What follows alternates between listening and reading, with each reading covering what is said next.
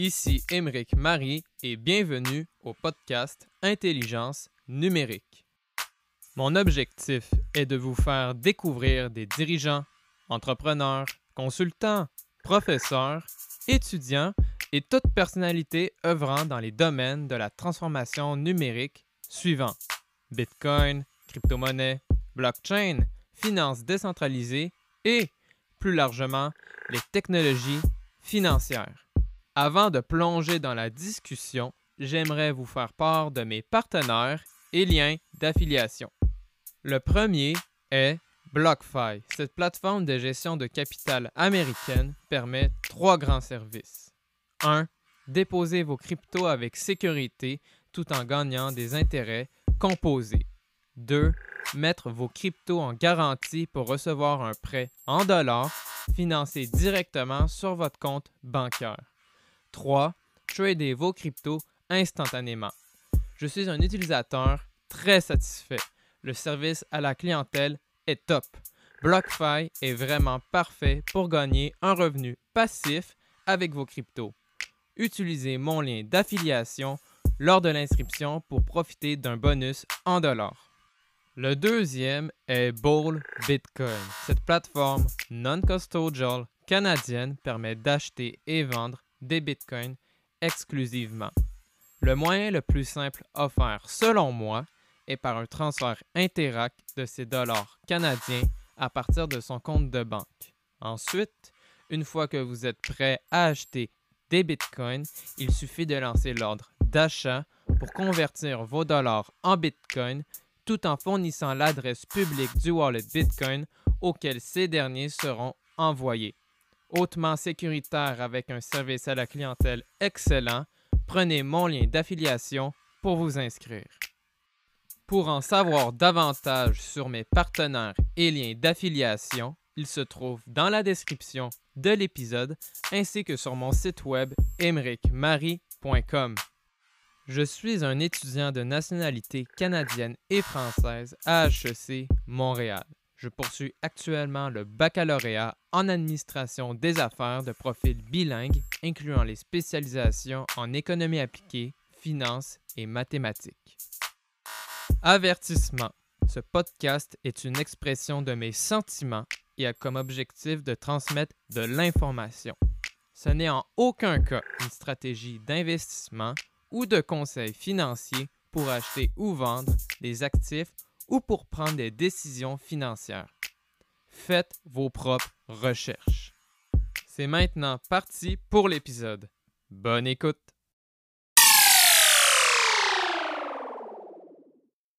All right, je suis avec Erika Pimentel, qui est comptable CPA, chercheuse à l'Université Concordia, ainsi que candidate au doctorat à Montréal.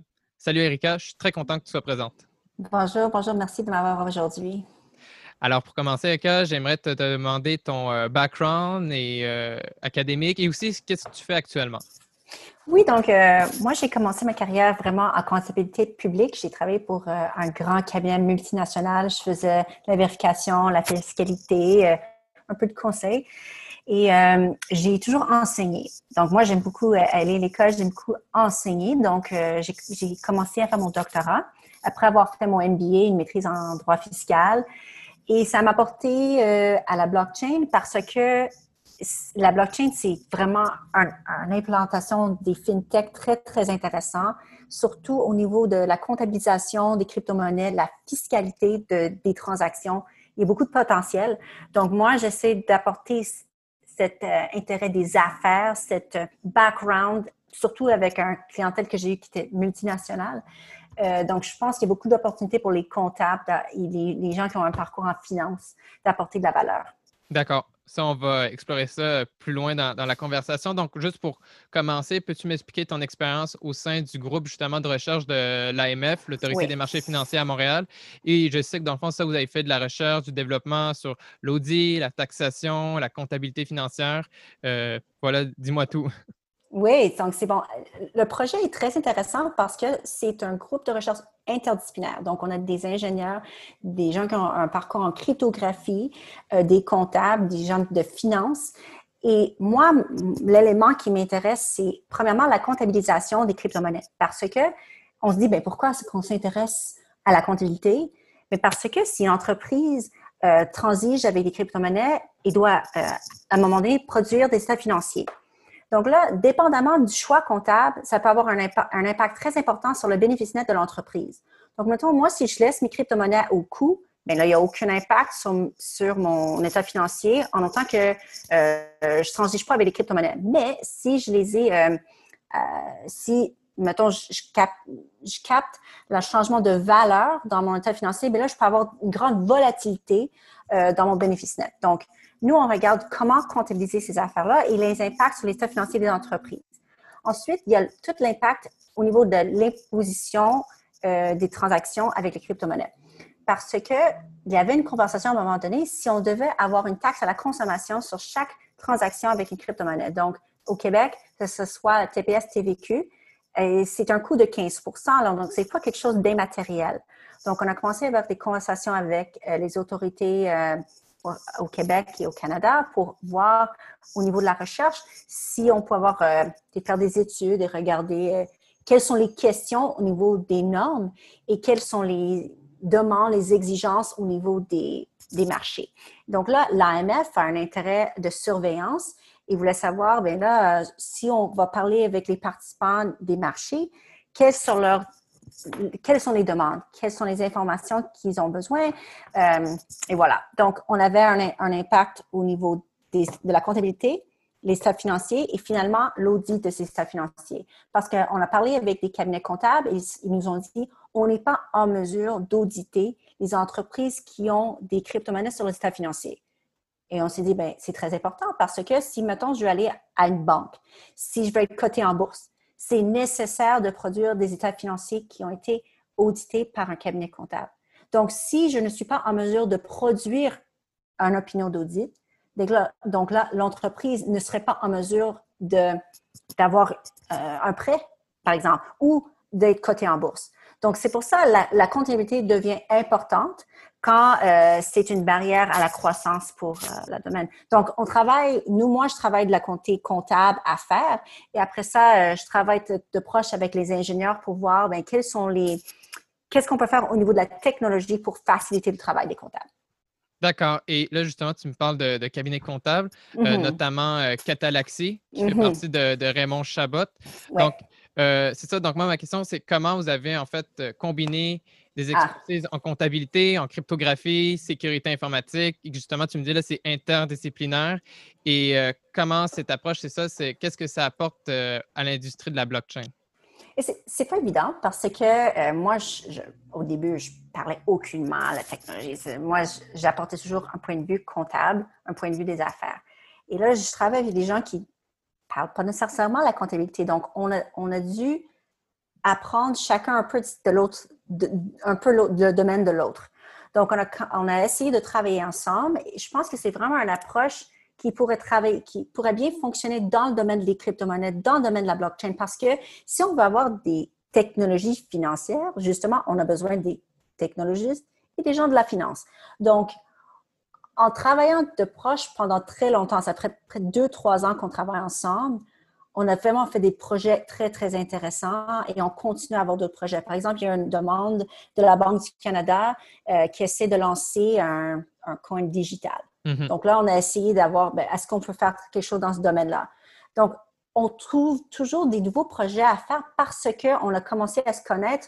là, on parle le même langage. Donc, moi, je suis venue, pas que je suis devenue un ingénieur, mais je, commence à parler un peu le langage. Et là, les ingénieurs commencent à parler de la comptabilité. Donc, c'est à faire de travailler ensemble. On a commencé à connaître ses habitudes, les différentes procédures, les attentes de différentes industries. Et pour moi, c'est très intéressant parce que même si je n'ai pas un parcours en technologie, en, TI, là, je commence à, comprendre parce que c'est nécessaire de comprendre un peu le code si on veut aller ensuite, par exemple, comprendre à quel moment imposer une transaction, mais il faut comprendre un peu comment le code est bâti. Donc, euh, je pense que c'est très intéressant. Là, on a travaillé ensemble avec l'AMF.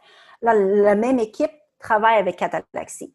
Donc, euh, Catalaxy, ça fait presque deux ans. Ils ont investi, je pense, 1,4 million dans une chaire de recherche à l'Université Concordia.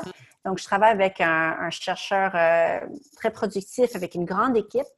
Et Catalaxy, pour nous, c'est très, c'est excellent parce qu'on a accès à des vraies données, des vrais exemples, des vrais cas. Ils ont toujours des nouveaux clients avec des, cas très, très intéressants qui viennent de partout dans le monde.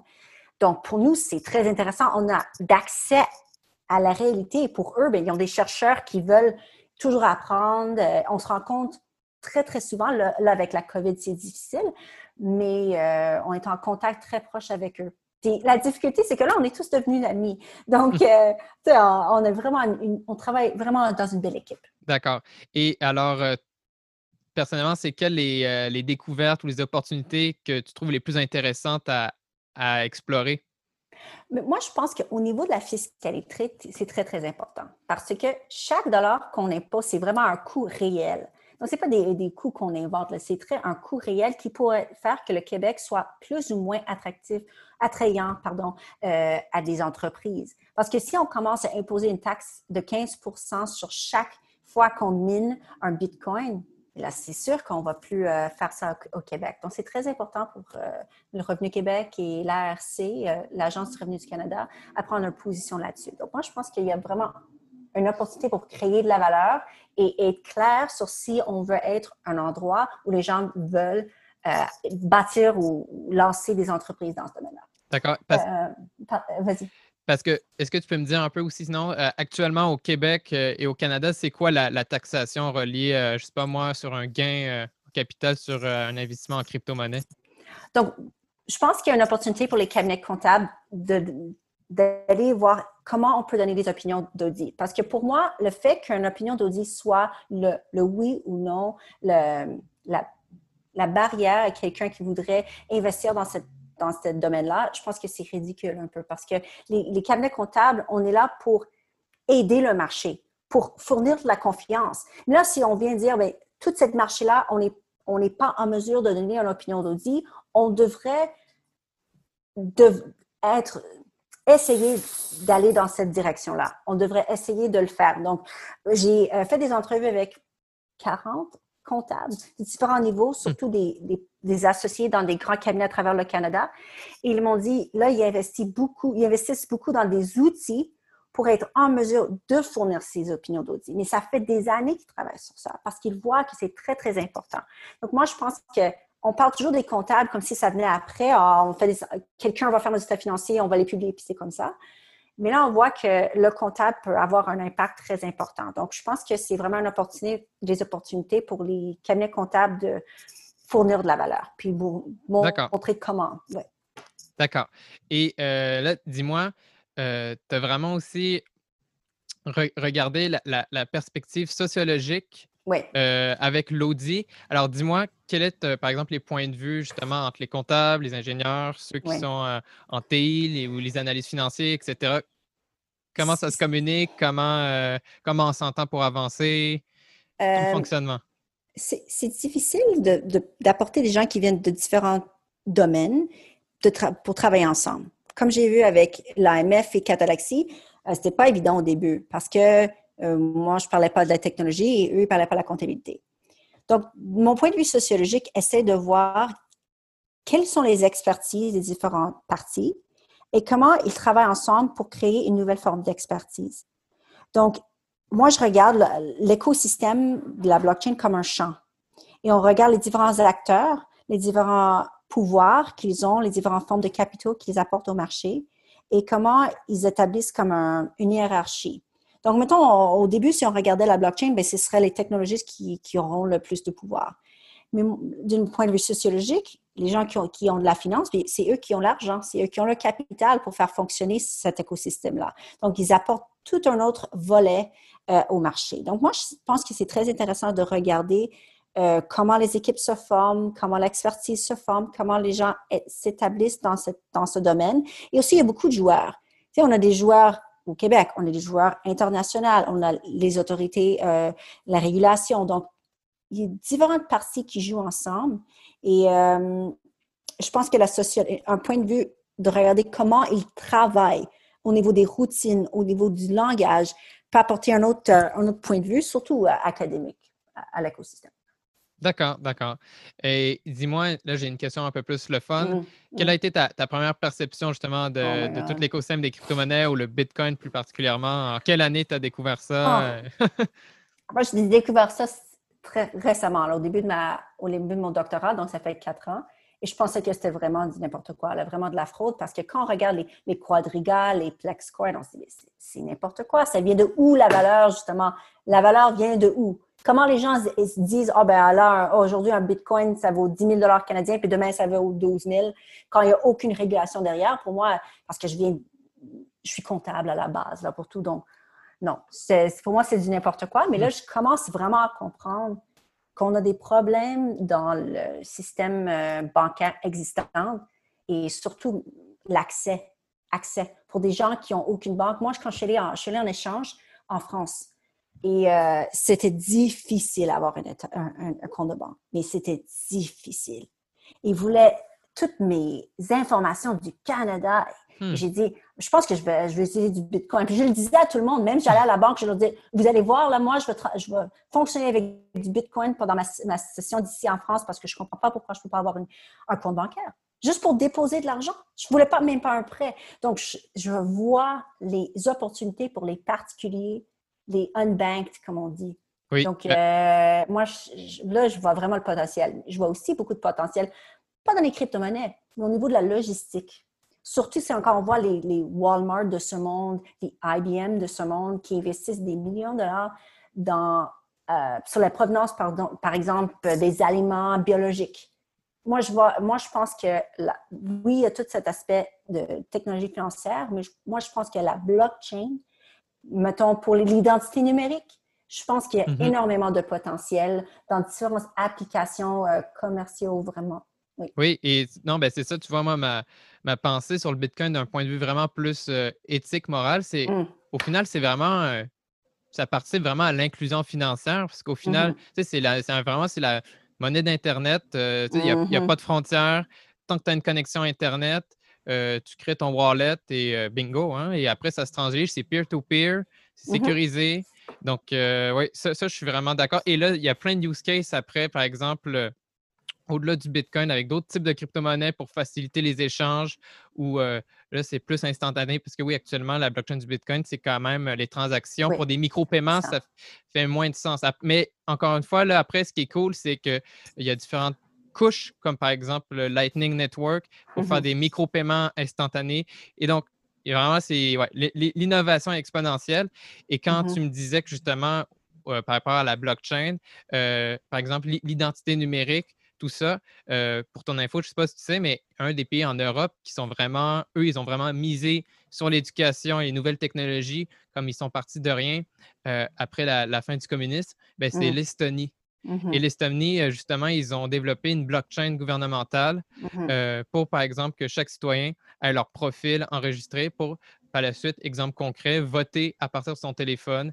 Et tout ça, ben, c'est, comme c'est vu que c'est sur la blockchain, ben, justement, la transaction qui est, envoyée, ben, là, c'est, après, tu ne peux pas la modifier. Donc, ça, c'est vraiment. Euh, ils sont vraiment un leader de l'innovation en, Europe.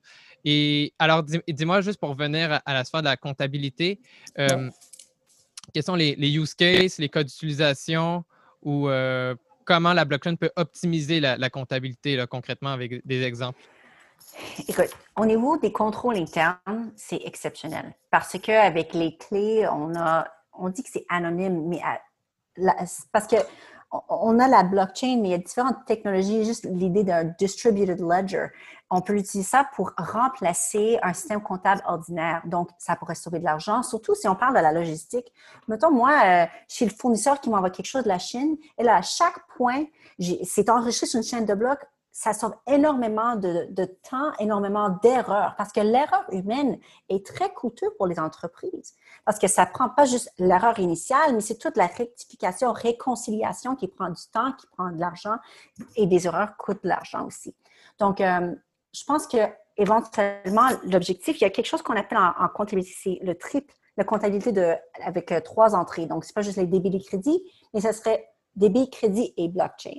Donc, on aurait, les trois qui travaillent ensemble. Là, la difficulté, c'est que les systèmes comptables ne sont pas conçus pour euh, interagir avec une blockchain, pour communiquer avec la blockchain. Donc, je pense que c'est la prochaine étape dans les systèmes comptables, c'est d'innover au niveau de la technologie pour être en mesure de communiquer avec une blockchain.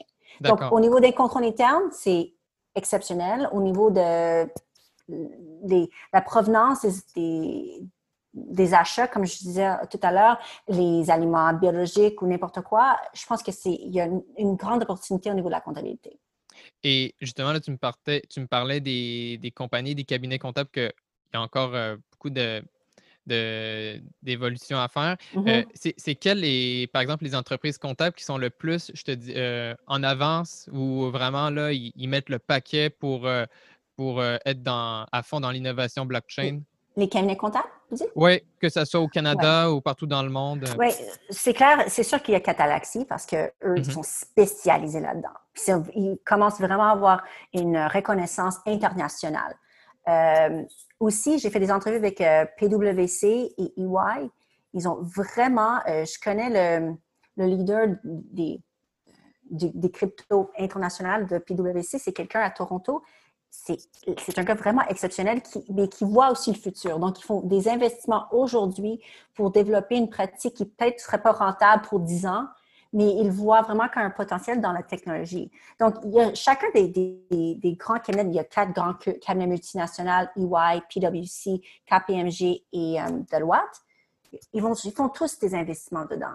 Mais c'est sûr qu'il y a différents cabinets qui ont des leaders qui sont qui croient plus ou moins dans la technologie. Mhm. Donc, moi, dans mes, dans mes entrevues, c'était vraiment PwC EY qui étaient vraiment à, l'avance. Et par exemple, pour des étudiants comme moi ou peu importe, un, amateur qui justement il œuvre dans, dans, le domaine de la comptabilité ou de la finance et, qui voudrait se lancer euh, pour travailler dans le domaine blockchain, crypto-monnaie, c'est quoi ton conseil euh, pour euh, travailler dans des entreprises qui sont leaders dans, dans ce domaine? Oui, mais surtout avoir son CPA, c'est essentiel parce qu'il faut connaître tout cet aspect comptable, audit, fiscalité. Il faut, il faut avoir la, la base. Mais c'est pas assez parce que tu n'as pas tout l'aspect codage. Par exemple, moi, j'ai fait des entrevues avec euh, des, ils sont des auditeurs, mais ils travaillent chez euh, Consensus et un autre chez mm-hmm. Trail of Bits. Donc, il faut la vérification des, euh, des smart contracts. Donc, il faut avoir toute cette base en comptabilité pour comprendre l'aspect finance, mais il faut avoir tout un parcours ou au moins l'apprendre par soi-même, euh, la technologie. Donc, je pense que c'est pas assez de juste faire son CPA puis euh, s'attendre qu'on va avoir un emploi. Il faut avoir un intérêt, comme, comme toi tu fais, à faire de la recherche, à trouver un domaine, à commencer à se spécialiser parce qu'il y a beaucoup de CPA sur le marché. Mais si tu veux vraiment aller travailler dans le domaine, il va falloir faire des recherches par toi-même parce que les universités ne sont pas bâties pour, pour préparer quelqu'un comme toi. Tu sais, toute la recherche que tu fais, c'est les soirs et les fins de semaine. Parce que les universités, euh, quand on veut changer le curriculum pour... si je voulais bâtir un cours HEC euh, sur les chaînes de blocs, ben, ça me prendrait trois ans. Donc, c'est pas parce que HEC est lent, c'est parce qu'il y a des, des, contrôles internes, il faut passer par ci et ça. Mm-hmm. Donc, euh, il faudrait apprendre au moins à la base comment le codage pour au moins être en mesure de poser des bonnes questions, pour comprendre où sont les risques. Parce que moi, si je veux aller faire l'audit d'un smart contract, je n'ai pas besoin d'être en mesure d'écrire mon propre smart contract, mais je dois savoir où pourraient être les risques, les risques pour poser les bonnes questions. D'accord. Et j'imagine, toi, tu as fait aussi beaucoup de recherches à côté. Donc, euh, est-ce que tu as des, ressources à recommander? Euh, je sais qu'il y a beaucoup de, de MOOCs, les cours en ligne qu'on peut faire, mais ça change tellement rapidement. Je pense que la, chose à faire, c'est de, à chaque jour, se dire, ben, je vais prendre une quinzaine de minutes pour lire les nouvelles. Et là, ben, tu vas savoir quelles sont les nouvelles technologies. Parce que aussi, dans le domaine des blockchains, ben, les technologies, euh, la chose qui était la plus, euh, la plus in la semaine dernière, ben là, on n'en parle plus. Donc, il faut vraiment être à jour et pas seulement regarder dans les ressources euh, dans les journaux, sur les blogs, mais aussi les les ressources académiques aussi sont très importants parce qu'il y a énormément de recherche qui se fait. La difficulté, c'est de comprendre les, les, rapports académiques qui ne sont pas nécessairement écrits pour n'importe qui euh, pour les lire, mais euh, c'est ça. Il faut s'investir juste un peu à chaque jour. Et éventuellement, ben là, on va créer une base de connaissances. D'accord.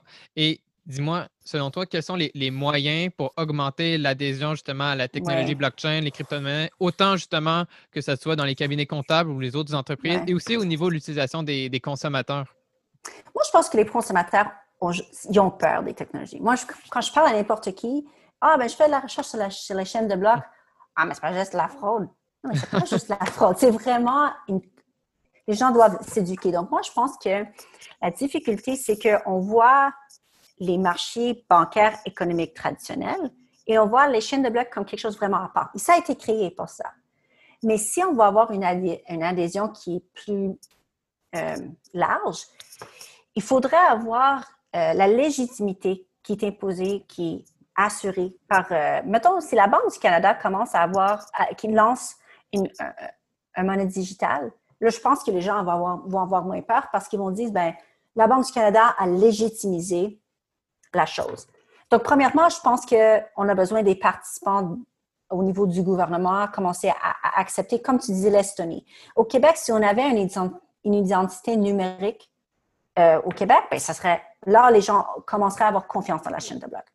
Aussi, pour les entreprises, il faut, savoir que si tu fais ton investissement dans la blockchain aujourd'hui, c'est pas clair que ça va être rentable aujourd'hui. Donc, il faut vraiment regarder vers le futur puis euh, collaborer avec d'autres entreprises. Parce que moi, si je veux investir euh, une chaîne de blocs, si je veux implanter une chaîne de blocs dans mon entreprise, c'est très, très difficile si je ne travaille pas avec mes fournisseurs, avec mes clients, pour être en mesure de vraiment euh, aller chercher de la valeur.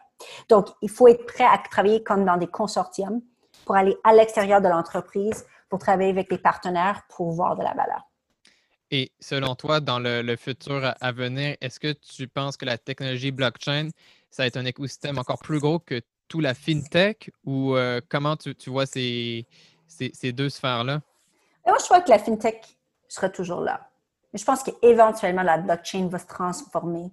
Puis on verrait vraiment juste la technologie pour collaborer peut-être à l'intérieur des entreprises. Parce que pour dire que la blockchain va, va éventuellement éliminer euh, les banques, les façons de tragédie traditionnelle, je trouve que c'est difficile pour moi de, le concevoir dans ma, tête, peut-être, pas dans ma vie, peut-être dans une centaine d'années.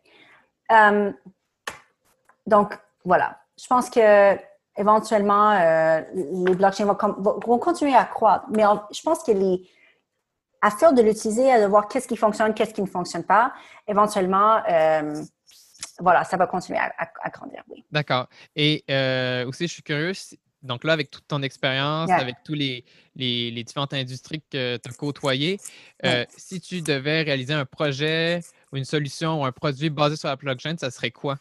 OK. Donc, moi, je pense que le DeFi, Decentralized Finance, c'est vraiment euh, ce, qui est, ce, qui est, le plus intéressant maintenant.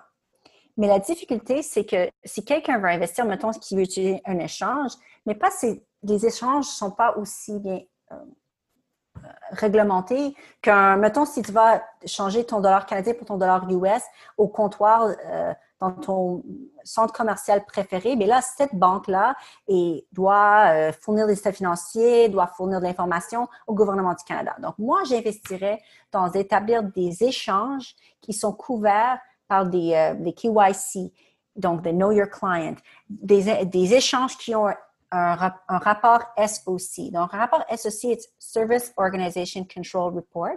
C'est fourni par un auditeur, puis ça dit que ton, tes contrôles internes sont fiables et efficaces. Donc, il y a très peu d'échanges présentement qui ont cette certification-là. Et si, mettons, moi, je suis un, gros coursier, mettons, puis je veux travailler avec un échange, je vais aller, je vais aller chercher cette certification-là. Mettons, si tu regardes avec n'importe quelle banque, Desjardins, la Banque nationale, ils ont tous cette certification-là parce que c'est nécessaire. C'est exigé. Mais dans, la, dans l'écosystème des blockchains, les, les échanges ne les ont pas. Donc, moi, j'investirais en faire des échanges qui seraient intéressants aux particuliers ou aux entreprises qui veulent peut-être investir dans la blockchain, mais ils ont, ils ont peur parce qu'ils ont peur de, que les entreprises n'ont pas les, bons contrôles. Donc, moi, j'établirais un contrôle qui vraiment, qui établit sa légitimité à cause d'avoir toutes ces certifications-là. Voilà. D'accord. Intéressant. Euh, alors, écoute, Erika, pour conclure l'enregistrement, oui. je vais te poser deux dernières questions plus globales, générales, et après, tu pourras me poser une question pour moi. OK. Alors, ma, première question, c'est quel est ton livre le plus euh, marquant ou préféré? Euh, de toute ma vie. peu importe. OK. Euh, de toute ma vie, mais c'est vraiment pas un livre sur le blockchain. C'est Man's Search for Meaning par Viktor Frankl. Donc, c'était quelqu'un qui, qui, qui, était à Auschwitz. Il était un médecin.